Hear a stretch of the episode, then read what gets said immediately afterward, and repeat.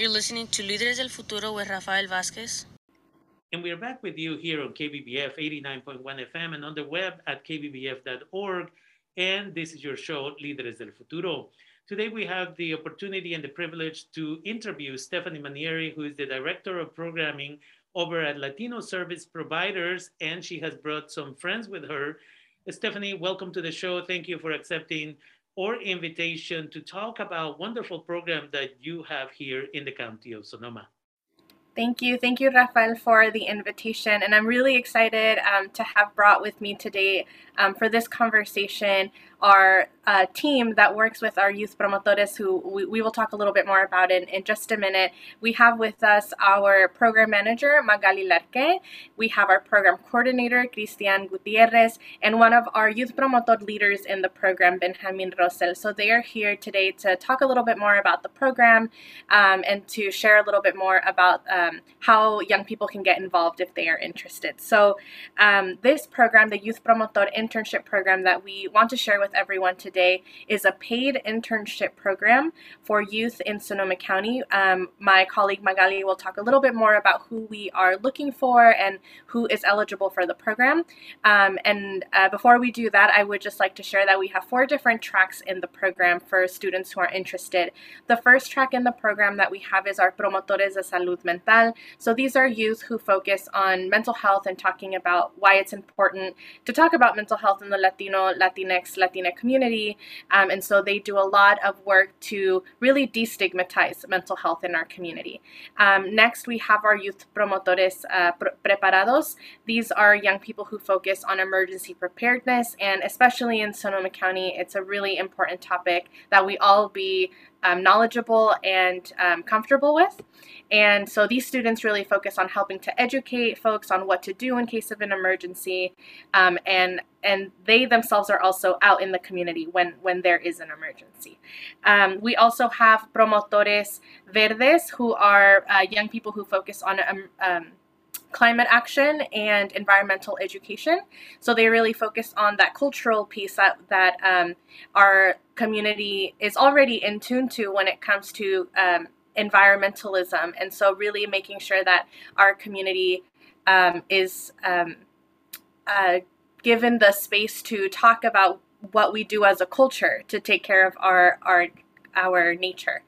Um, and then we also have our promotores de vivienda. These are youth promotores who focus on housing and the housing crisis in Sonoma County. So they work to understand um, the policies that affect our community and how we can all be a part of changing those policies to, to have a more equitable housing situation in Sonoma County. Um, and so with that, I will pass it on to my colleague Magali to talk about the who is eligible for the program. Thank you, Stephanie. Um, thank you for having me. As mentioned, my name is Magali Larque. I am the program manager at Latino Service Providers. For eligibility, we're looking for youth promotores who want to be trained in community health work and engage with our Latinx community on important issues that affect our health, our mental health, and our well-being. So this year we have room for 40 students. It will be our sixth year. So this will be our sixth cohort of students um, who are between the ages of 16 to 25, who are not only bilingual, but bicultural as well. Um, note that we do not require any grades um, and students are welcome to apply regardless of immigration status um, and who are just motivated to learn about community health work. It is a one year commitment. So we start this May of this year and then go to next May of next year. So it follows the, the school cycle as well. Um, and our students are paid anywhere between 800 to $1,600 during the year. As Stephanie mentioned, this is a paid internship. And now I'll pass it over to Ben, who has been with us for the last two years to talk a little bit more about different trainings and opportunities he's participated in.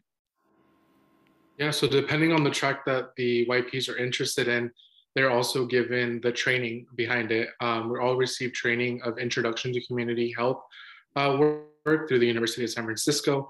We're all given youth, uh, youth mental health first aid training to recognize the signs of depression and anxiety or suicide signs. Um, we all kind of receive a general training and then depending on the track that you choose you're also giving further training on those types of places you want to be helping. So there's always trainings available for either it, uh, housing environmental. This is where you honestly start to learn a lot of the programs that are available for people in sonoma county. Um, you start re- uh, uh, getting connections, you start learning about new people, new organizations, and then you're really able to bring that message over to the uh, community.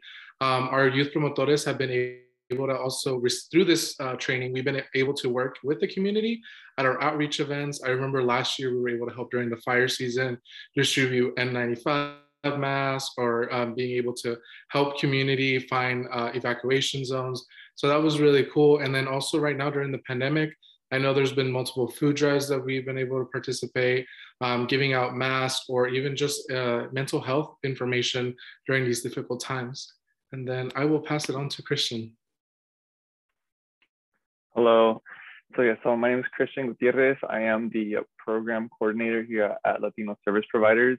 Um, so if you have any questions on like on Latino service providers and want to know where to reach us, you can always just type latinoserviceproviders.org and you'll find us in uh, on the tab when you when you uh, look that up. And if you want to look us up on social media, you can also find us on Facebook as well as Instagram.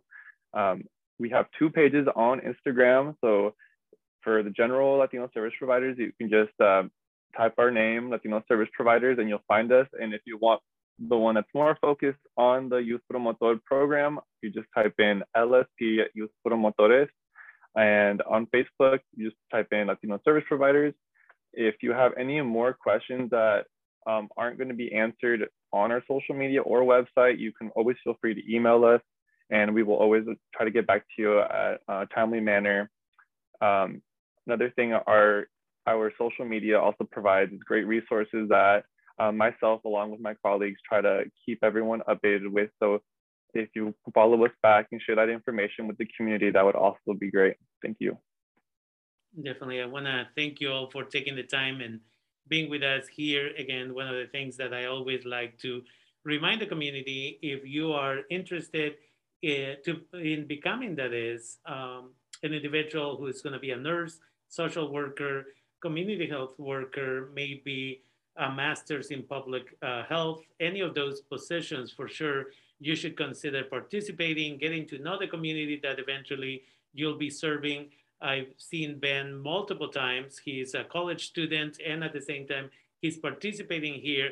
So when you're thinking about careers, the best thing you can do is an internship because then you'll be able to get real life experience that will help you determine is this for me or not.